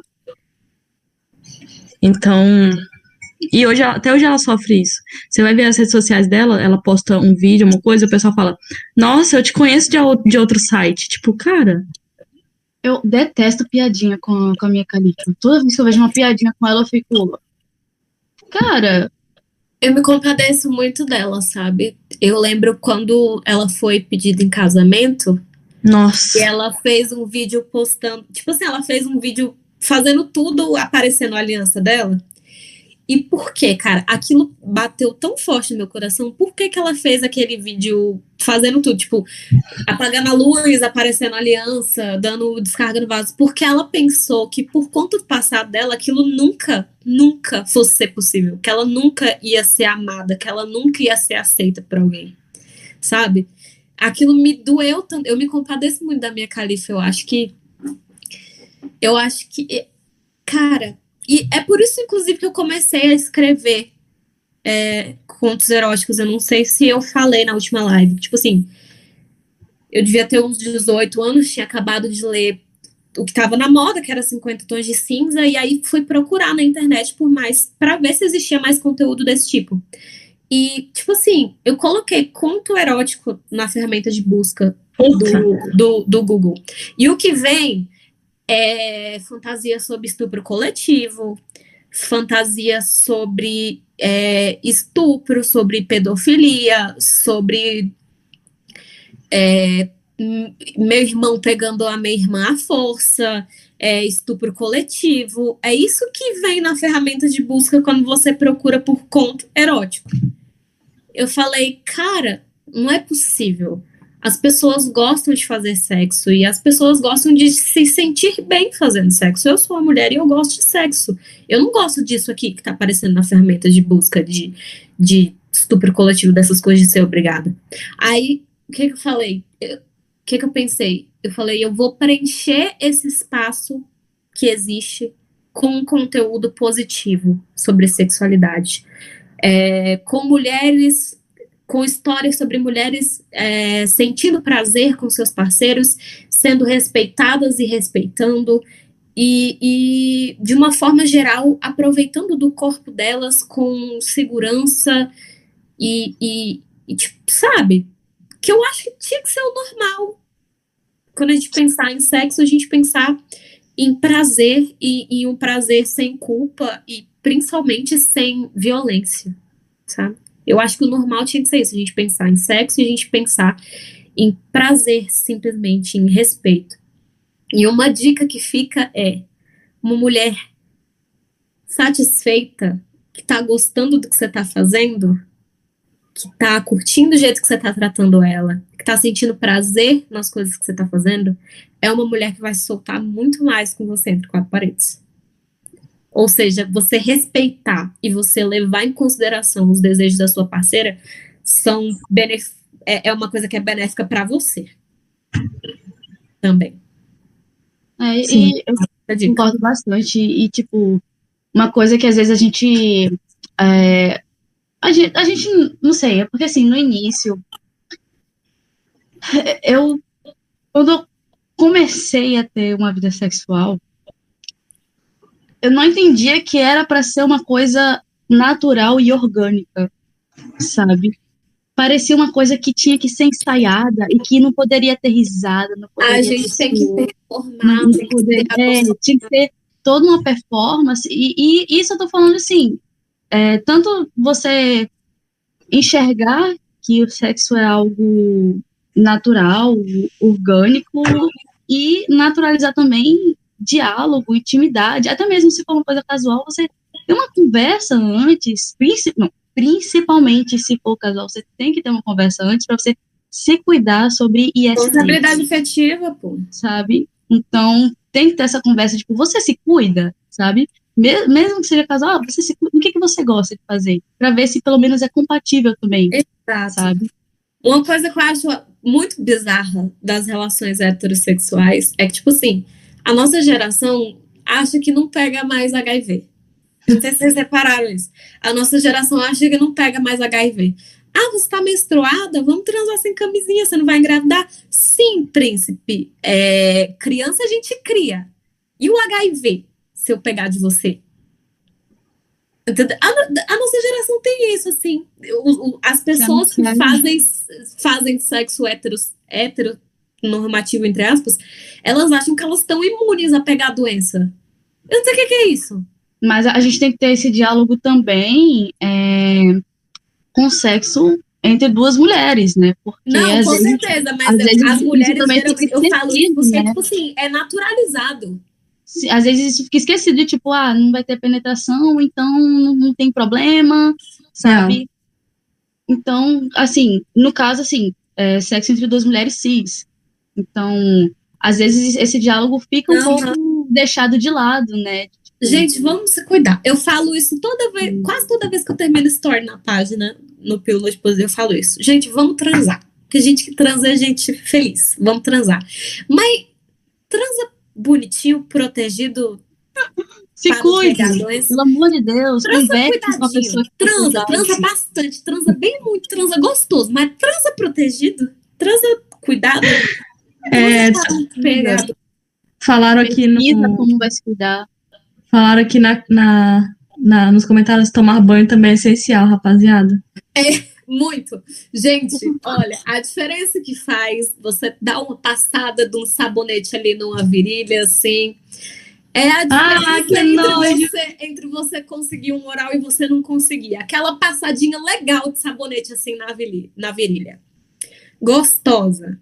Não é só a água, a água ensaboada cai, não. Pega o sabonete, passa assim na virilha mesmo, assim, entendeu? Sabor a virilha. Sabonete neutro, viu, Mas... gente? Não usem sabonete íntimo. É, e não usa sabonete sapeteca, que dá problema. É isso. Nem ducha higiênica também, pelo amor de Deus. Faz os cabelos de vocês. É, meninas, é... Ai, peraí, falaram coisa assim. Para os homens também vale lavar o peru na pia do banheiro. Pois é, é isso. Gente, me perguntaram esses dias na página se eu achava que sexo oral era, era preliminar. Não, lavar o pau na pia do banheiro é preliminar. Sexo oral é, é sexo, tá bom? Vamos Gente, ter aí. Lava o corpo todo, porque vai estar o corpo todo ali. É, lava, lava, tem dó. Quebras envolvidas e. Ah. lava o corpo. O agronegócio gasta muito mais água e ninguém tá preocupado. Lava, lava. Gente, lava, aí, desculpa interromper, mas é porque o Dump, Dumpilinho, eu chamo Dumpling porque é assim que eu chamo. É, o Dan Plim Plim acabou de se inscrever utilizando o Prime. E eu tô muito feliz com isso, porque essas inscrições é basicamente o que faz que, com que a gente receba é, um dinheirozinho. E aí, se você tem Prime, Amazon Prime, você pode também se inscrever aqui no nosso, na nossa Twitch. E assim, você não vai gastar nada. Você pagando o seu Prime, você vai estar automaticamente nos ajudando, entendeu? Então, todo mundo que tem aí Prime, vamos se inscrever no nosso canal, ajudar os letristas aqui a construir uma, Vão lá no um diálogo. pelo amor de Deus. É. Sigam também as meninas, mas isso daí vocês, elas vão fazer ainda no, no final. Eu vou pedir para vocês se venderem aí, né? Vender sua- seus, seus negócios. E vou, vou, vou aproveitar aqui para a gente chegar naquela parte que eu tanto amo. Todo mundo, quando é convidado aqui no, no, no Pera, recebe um gift card de uma de uma empresa X que oferece é, entrega de comida e a gente pede para essa pessoa escolher algo que descreva ela, que tenha a ver com ela, enfim, que defina ela. E aí eu vou começar pela Vitória. Vitória, o que, que você escolheu para comer dessa vez? Então, vamos lá. Vamos lá. Dessa vez, bem bela, eu vou, não sei se der um tempo, vou até pegar. Eu vou comer o yakisoba por razões de aconchego. Não sei, yakisoba me, me, me passa uma sensação assim de aconchego, de, de coisinha de mãe. Não sei se é porque é caldo e tal, que verdura. E um vinhozinho por razões de que eu acho, nossa, eu acho vinho a bebida mais sexy da face da terra. Eu acho que não tem coisa mais bonita na face da terra do que uma mulher linda, maravilhosa, empoderada, dona de si, sentada Não. do computador resolvendo suas contas e bebendo um golinho de vinho. Gente, isso é, isso é chique. Isso pra mim é, ó, tudo. Vitória, eu vou te chamar para fazer uma live comigo, bebendo vinho, porque eu, eu sou apaixonada também. E Ai, assim, vamos! Esses É. dias eu fiz uma live bebendo, é, bebendo vinho, e aí eu, eu. Na hora que eu fui ver a garrafa, tava vazia já. E eu fiquei tipo, meu Deus. Toda garrafa de vinho é uma porção individual se você tiver força de vontade. E você, Aline, o que, que você escolheu? Ok. É, bom, primeiro para beber, eu peguei uma água de coco, porque é, eu acordei de ressaca. Tá? Então, então Maravilhosa! água de coco. Porque eu, eu estava precisando mesmo. E, é, e eu não vou mentir, eu fiquei nervosa quando voltaram no assunto lá do humanismo e comi todo a tortinha que eu comprei. Mas é, eu comprei um pavê de chocolate com café. Isso aqui é embalagem, só sobrou isso. De um café da Zona Norte aqui do Recife. Eu adoro conhecer, frequentar os cafezinhos que tem em Recife região metropolitana. Eu nunca cheguei aí nesse café que é o Elan Café. E ele, por enquanto, tá fechado, né? E eu aproveitei que eles estão tendo essa dis- distribuição. Distribuição não, né? Que eu tive que pagar. Mas eles estão fazendo esse delivery de pavê. E eu vi que tinha chocolate com café e eu sou louca por café. E eu sou louca por chocolate. Então eu olhei assim e pensei, perfeito, gente. É de um café de Recife, que é um lugar que eu tô sempre frequentando, os cafezinhos de Recife. E ainda é um chocolate com café. E tinha muito gosto de café, tava uma delícia. É, a Aline, ela, se alguém aqui quer chamar alguém pra sair quando essa pandemia acabar, a Aline ela tem a rota perfeita. Pessoal de Recife, a Aline tem a rota perfeita para você conquistar seu arroba. É isso. A consultora de dates aqui. Tô com vontade de ir pra Recife já, fazer a Bem, rota mulher só pelo, só, pelo, só pelo rolê mesmo. Vamos no Tá carnaval. Conhecer alguém legal, né? E olha, quando Bem a no pandemia é acabar, amiga, quando o lockdown acabar, vamos fazer essa live bebendo vinho pessoalmente. Uma garrafa pra cada um. Ia ser maravilhoso, velho. Bora.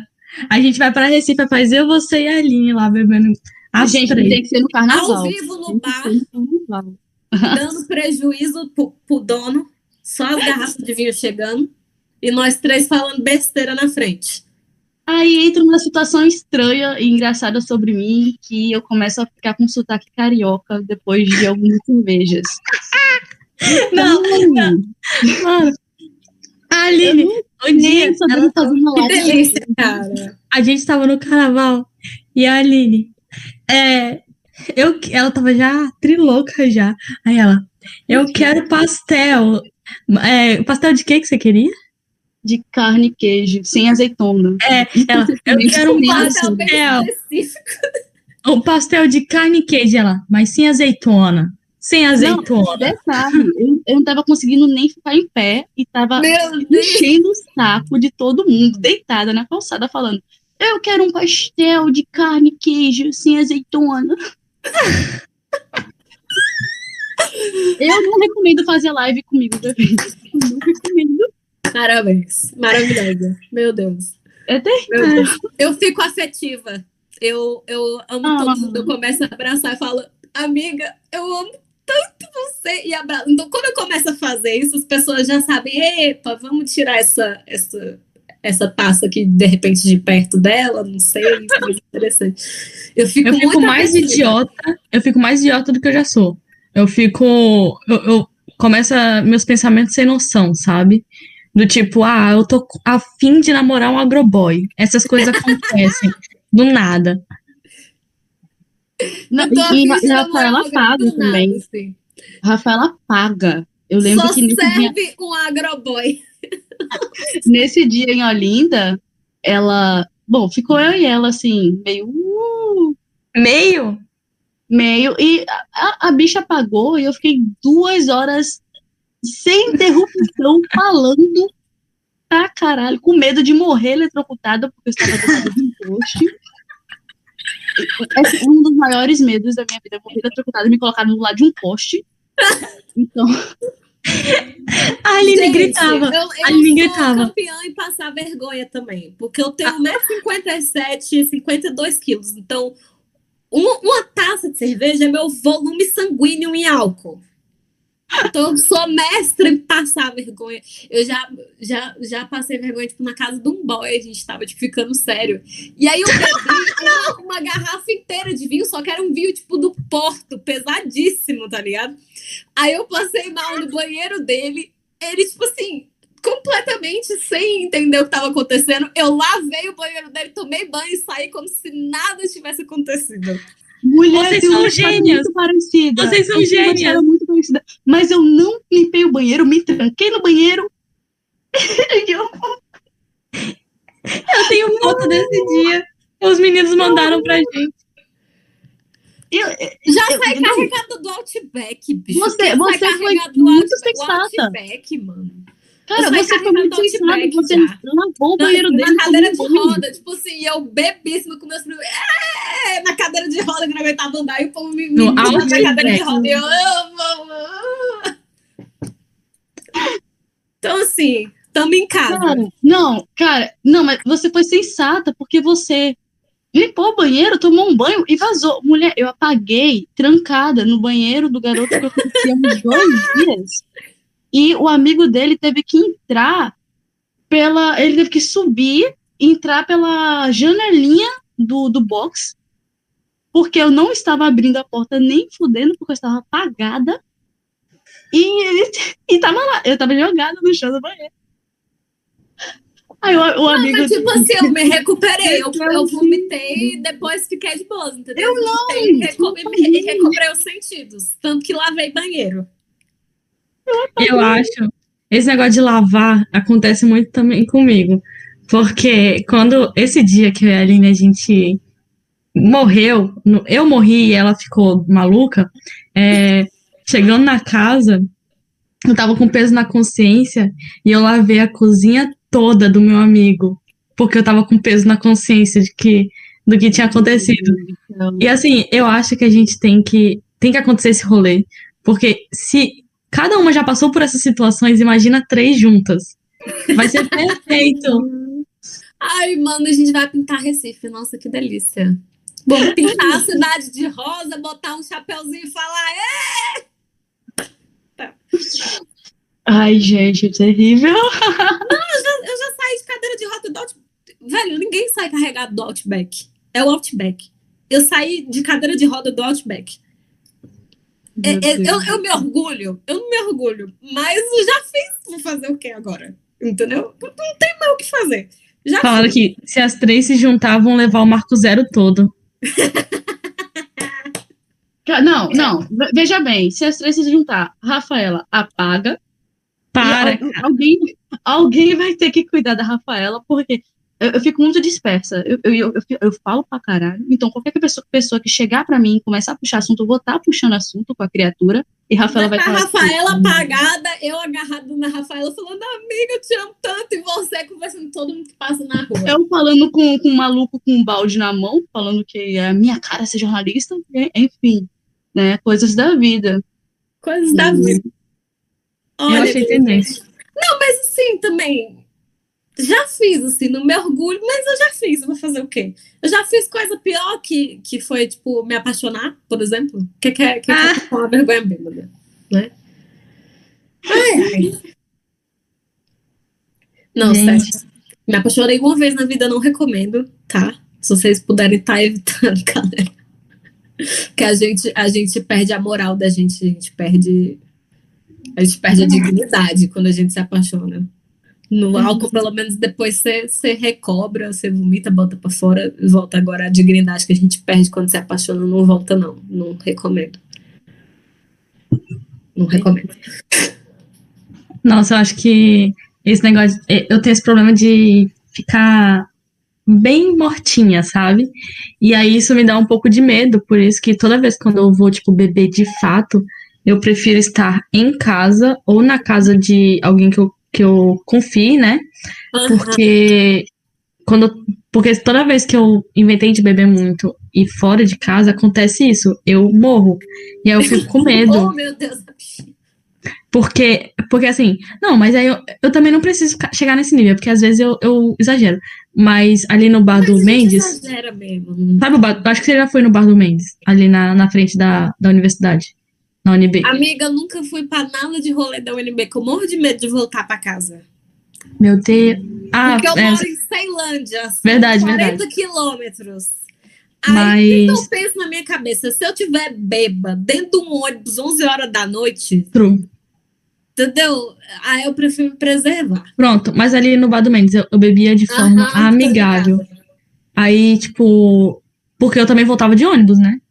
E assim, é aquele negócio, eu tenho muito medo porque uma vez, nessa mesma situação, eu morri na grama e a Aline foi dançar, não sei aonde, com Mentira. mil e uma pessoas. Não, sabe o que aconteceu? Não, sabe o que aconteceu? De- agora você vai deixar eu contar. pera. Agora você vai deixar eu contar, porque você não vai passar essa, essa imagem de irresponsável, não. Não, não, você me deixou com Não, duas pessoas agora- me cuidando. Não, não, não. O que aconteceu? A gente estava numa rodinha com mais três amigos meus dançando e outros três amigos. Eu fui com ela, Denis e, e Lorenzo, a gente encontrou mais três amigos lá e juntou o grupo. Aí a gente fez uma rodinha para dançar.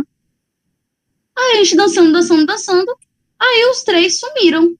E não, não, não, não, não avisaram nada para mim, não falaram nada. Eu pensei, hum, deve estar rolando alguma coisa aí, deve. Ah, meu Deus, mal sabia que eu tava morta no, ba- no banheiro. não, então, tipo assim, foi uma coisa que eles simplesmente sumiram sem avisar nada, e eles ficam putos comigo, né? Eu tinha que adivinhar, telepatia, bola de cristal. Aí eu Rafa olhei, desmaiada na grama.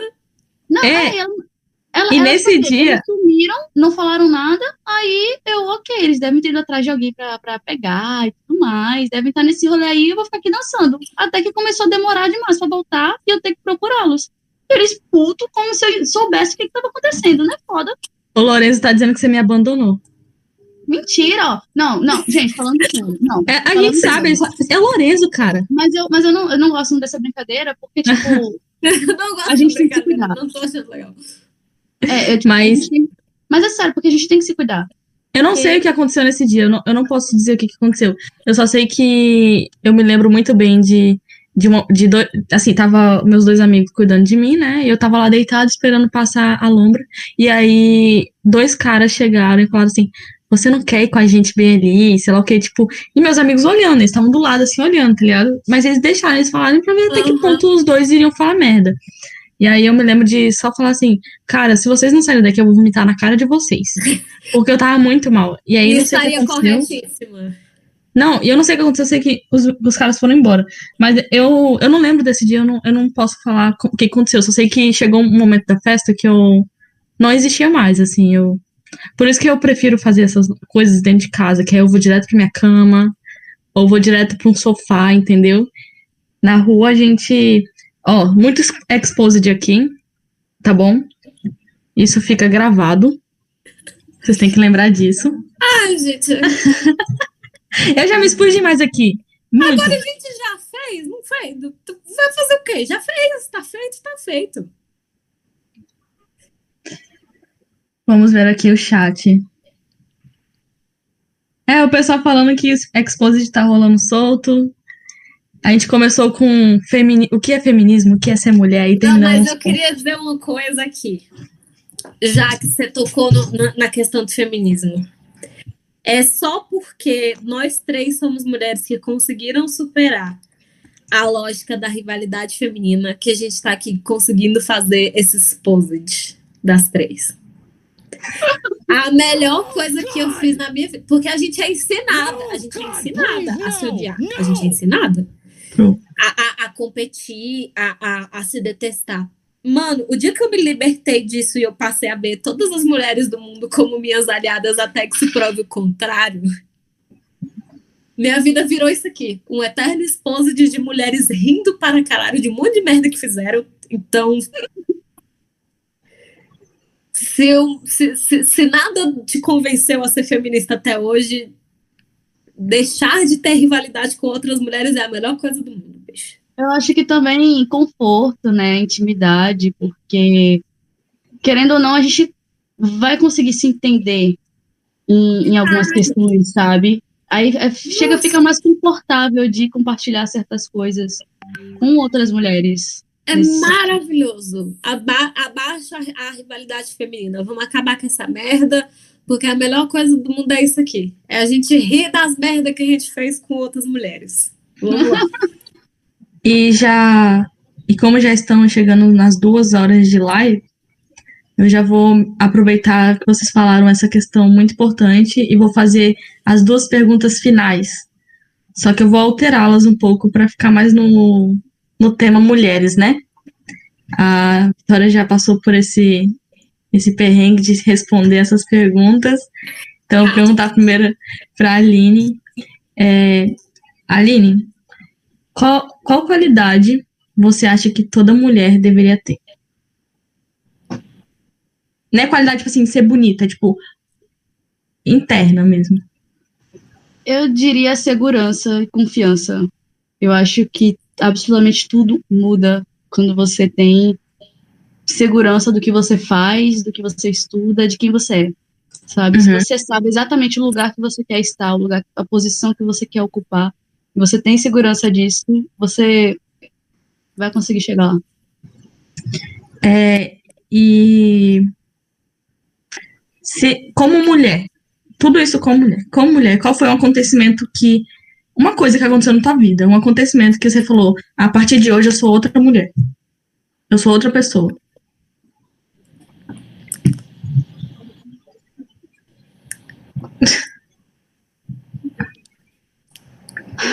Bom, foi quando a minha avó morreu. E eu já tinha, eu já tinha perdido outra avó. Uhum. E eu meio que entrei num processo. Foi, foi aí que eu entrei no processo de me entender como mulher onde eu vivo, sabe? Uhum. Na cidade que eu vivo. E entender a história das mulheres da minha família. Porque antes da antes da minha avó vir a falecer, né, a gente, ela veio morar com a gente, então isso acabou resgatando várias histórias antigas sobre ela, sobre a minha outra avó, sobre a minha bisavó, sobre a minha mãe também, sobre minhas primas, minhas tias. Então, eu acabei sem querer entrando nesse nesse momento de resgatar essas histórias é, dessas mulheres da, da minha família, porque eu tinha que aquele momento eu tinha que ser a, a mulher forte, vamos dizer assim. Uhum. Porque era, era a mãe da minha mãe. Então, minha mãe já sabia o que estava acontecendo e, obviamente, ela não não estava com, com, com essa estabilidade emocional, com todas as razões dela. A minha avó, muito menos, sofrendo muito. Eu encontrava ela chorando pelos cantos da, da casa e eu não podia falar nada, só podia estar lá com ela e, e abraçar. Então, a partir desse processo que eu comecei a, a conhecer histórias e saber o que, que, que as mulheres antes de mim, da minha família, passaram, e eu comecei a me entender como mulher e o que eu posso fazer de diferente, o que, que elas deixaram para mim, é, foi um, um, ponto de virada uhum. meu, sobre, sobre mim, sobre como eu vivo a cidade do Recife também, com qual a minha posição no mundo. Acho que foi isso. E a última pergunta é: quem você indicaria para vir aqui no Pera para nós entrevistarmos? Olha, eu. Pode ser qualquer pessoa. Eu só conheço gente maravilhosa, né? As pessoas que estão ao meu redor são pessoas incríveis e talentosas. Mas eu acho que tem uma pessoa que está precisando ser impulsionada porque ela Sim. tem muito potencial e Fala não dele. isso, sabe? Que é o Danilo, o, o Damperlin, Damperim Pipim. Eu sabe? concordo. Para vir falar sobre cinema, sobre o old Hollywood que ele tanto gosta, que eu sou quase contra, porque eu sou cinema nacional e influências da novela vague, enfim, neorrealismo italiano, vamos lá. Mas a minha indicação é essa pessoa com grande potencial que ele não explora, e eu tenho agonia disso. é... Então, ficamos, Dani, você está com um encontro marcado com a gente Fale conosco. É, e agora eu faço as mesmas perguntas para a Vitória. Como mulher, é, qual, qual qualidade, qual, é, qual qualidade você acha que toda mulher deveria ter? Resiliência. Porque na condição de mulher, a gente vai receber muitos nãos. E a gente tem que ter resiliência para continuar brigando pelo nosso espaço. Então, eu acho que não é nenhuma qualidade que toda mulher tem que ter, eu acho que, é, que isso é embutido na gente desde sempre. Porque, ah, você quer fazer ciência? Não, mas você é mulher. Ah, mas você quer escrever putaria na internet? Não, mas você é mulher. Então, resiliência. Eu acho que é uma coisa necessária, eu acho que é embutida na gente, pelo simples fato da gente ser mulher. A gente tem que uhum. brigar pelo nosso espaço. E como mulher, qual foi um acontecimento da sua vida que te mudou como mulher, assim? Não é um acontecimento muito um evento, um evento assim, tipo como a gente entende eventos, mas foi uma mudança mais interna. Eu terminei um, um relacionamento de cinco anos, eu estava clinicamente profundamente depressiva e terminei esse relacionamento de cinco anos. É, e eu achei que fosse morrer, assim, porque eu estava muito deprimida e tinha acabado de terminar uma relação que eu achava que ia ser pro resto da vida, que eu ia casar e tudo mais. E foi nesse exato momento que eu comecei a melhorar. E eu, foi uma revolução no meu mundo eu perceber que eu sozinha sou capaz das coisas. É, que ter um parceiro não é uma necessidade é uma coisa boa, mas não é necessário. E ter um parceiro é uma coisa para me deixar mais feliz. Sim. Não para me completar. E que eu sozinha dou conta de muita coisa. Vamos tapar na minha cara isso daí, mas vamos, vamos continuar. E uma pessoa que você acha que deveria vir aqui? Um, eu queria indicar uma amiga minha que é jornalista também e tem uma história de vida super legal, que é a Tayane Silva. Ela é a dona do perfil Annie Looks. Não sei se vocês conhecem, se vocês não conhecerem, vale a pena. É, ela está se aventurando agora num rolê de blogueira, mas ela tem uma história de vida super legal. ela tinha muita dificuldade de aprendizagem e entrou numa universidade federal, calou a boca de todo mundo, tá agora já com acho que 8 mil inscritos no, no, no canal dela. Excelente pessoa, excelente companhia. É, então. Rafa, eu só queria pedir licença. Fique à vontade. Já que a gente está falando de ser mulher e esse programa foi específico para isso, eu participei dessa coletânea de poetas, que é A Flor que Rompe os Muros, e tem um poema nele que é justamente sobre esse laço de irmandade feminina. Um poema meu, que uhum. eu gostaria muito de ler, só para a gente arrematar esse papo sobre sororidade, sobre o que é ser mulher. Rapidinho, se você deixar, pra gente acabar. Fique à vontade. Uh, então, o nome do poema é Ascendência. Para aquelas que vieram antes de mim, que prepararam o caminho, que resistiram até o fim. Aquelas que mostraram o amor como realmente é. Avó, mãe, irmã, tia, todas frutas do mesmo pé. Há aconchego no abraço das matriarcas. Não estou, pois, sozinha, sei que sou amada. A cura no sagrado feminino. Nas nossas antecessoras, suspira o nosso destino. Serei então tia, irmã, avó, para aquelas que vierem depois, que jamais caminharão sós. Obrigada, gente. Vou aplaudir em Libras para pegar no pessoal aí. Nossa, eu adoro todo poema que tem a ver com feminilidade, essa questão de ancestralidade feminina também, eu adoro. É, inclusive, eu tenho muitos poemas que eu fiz para minha avó, pro meus, pra, pro, sobre meu nome, né? E, assim, sou apaixonada por essa, esse aspecto. Muito obrigada. E se você quiser também fazer uma live só para falar sobre essas questões, assim, recitar poesia, a gente pode fazer. O Catabas está precisando disso. E agora, vamos vender nosso peixe. Nós temos ainda tempo para poder vender nosso peixe. Aline, venda seu peixe. Seus peixes, venda. Uh, tá bom, vamos vender os meus peixes. Literalmente peixe, gente, porque Bom, eu faço parte da comunicação de um laboratório de ciências do mar. Então, curiosidade aí que metade da minha galeria, metade da, minha, da galeria do meu celular é foto de peixe e de é, acessórios, artefatos de, de pescaria, de pesca artesanal, no caso, porque parte do projeto é sobre pesca artesanal em Rio Formoso, que é um município aqui do interior de Pernambuco. Mas então eu tô meio que nessas duas linhas aí, eu tô no Diário de Pernambuco, que é um jornal, eu tô na parte de redes e tô tentando puxar pautas sobre ciência por lá.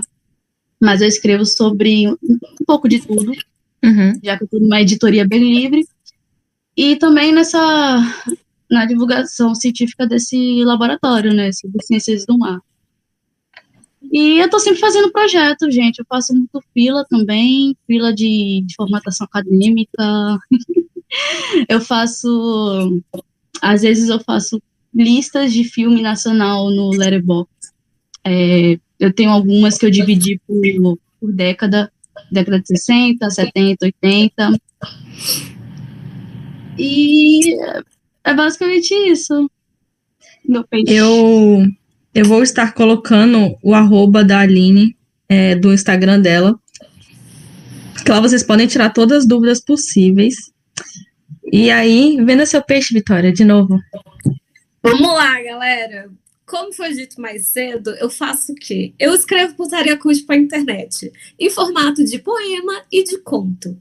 Então, a gente tem poemas eróticos e contos eróticos na página é o arroba pílula, underline de, underline poesia no Instagram. Eu botei aqui. A gente tá com o TikTok agora, que é uma coisa muito nova. Então, eu gostaria muito do apoio. Que é, sou eu declamando trechos dos poemas eróticos em vídeo pro TikTok. Legal mesmo handler, mesmo arroba, arroba pílula, underline de, underline poesia. Então, se vocês puderem dar uma olhada, dar uma curtida, vai ser bem legal para mim, vai me ajudar bastante.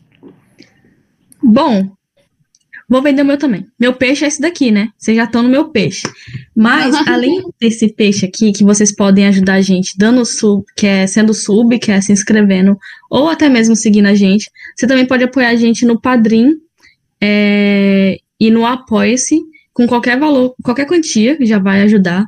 Que basicamente com esse dinheiro aqui a gente compra equipamento, a gente paga os mimos que a gente dá para os nossos convidados e é uma forma também da gente receber pelo trabalho que a gente está tentando fazer com vocês aqui. É, vocês podem se inscrever na newsletter e aí toda semana você vai receber um textinho quentinho na sua caixa de e-mail. E são textos muito legais. Lá tem, já tem, tem texto da Aline, tem texto da Vitória, tem texto meu, do Rafa, do Gabriel. E é muito interessante e é uma forma da gente se manter conectado com os nossos pensamentos. É, vocês podem me encontrar no Catabase, é Catabase dois underlines. É, vou deixar aqui também. E lá eu falo sobre literatura. E atualmente eu sou parceira da Companhia das Letras, então vocês vão ver muitos livros que são dessa editora, muito legal. A melhor do Brasil, a melhor do mundo, porque me aceitou. E aí. então, é... É isso, esse é meu peixe. Não, por favor, se inscreva aqui. Aproveita que vocês estão aqui, já se inscreve, já, já segue para poder ajudar esses letristas. E vou ler aqui o último comentário pra, que tem para Vitória. É, aqui, eu acho que é para Vitória. É, que botou aqui. Vai ter dancinha enquanto você recita os poemas. Lança trem Vitória, que é para você recitar poemas enquanto você dança. Gente, eu faço as dancinhas o tempo todo, eu nem percebo. As pessoas que apontam para mim, você tá dançando, princesa, no meio da rua do nada, para. Mas vou, vou fazer dancinha no TikTok, sim. Vou também. Vou ah, e outra... fazendo um assim. E outra coisa. Vergonha... É, toda, aqui no canal, toda terça, quarta e quinta e os finais de semana nós temos é, conteúdo.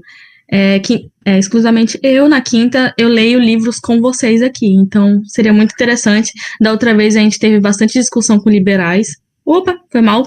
E aí, é, já deixo aqui a deixa para vocês. Então, muito obrigada pela presença, meninas, eu amei. Vai ter muitas outras desse mesmo estilo que eu adorei. É muito bom é, conversar com mulheres e discutir sobre o nosso espaço no mundo. E é isso. É, agradeço a todo mundo que também assistiu. Vocês são incríveis. Os Pereirinhas são lindos, maravilhosos. E tchau, gente. Um beijo. Um cheiro pra Tchau, gente. Obrigada.